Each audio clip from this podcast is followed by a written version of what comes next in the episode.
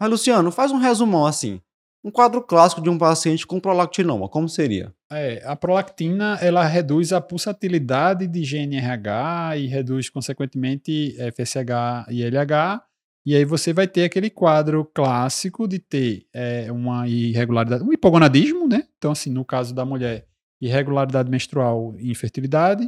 No caso do homem, pode ter redução do libido e é redução de fertilidade, quadro de hipogonadismo hipogonadotrófico, né? Então, assim, o central reduzido pode ter ou não a galactorreia, que também não é um marcador específico. Você pode ter galactorreia idiopática sem hiperprolactinemia.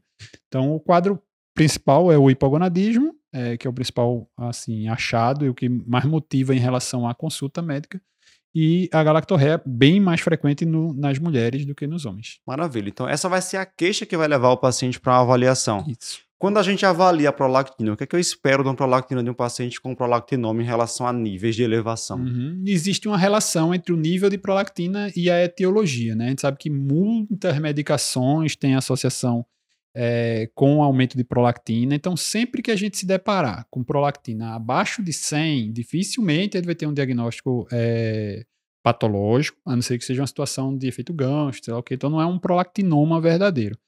É, se a gente se deparar com nível de prolactina acima de 200, aí geralmente a gente tem uma frequência bem mais elevada de prolactinoma realmente, e aí a gente tem que ir, ir atrás para ver. E aí vai cair na neuroimagem, né? Avaliação Isso. por ressonância de região de célula que pode encontrar um microprolactinoma, se abaixo de um centímetro, ou um macroprolactinoma. É.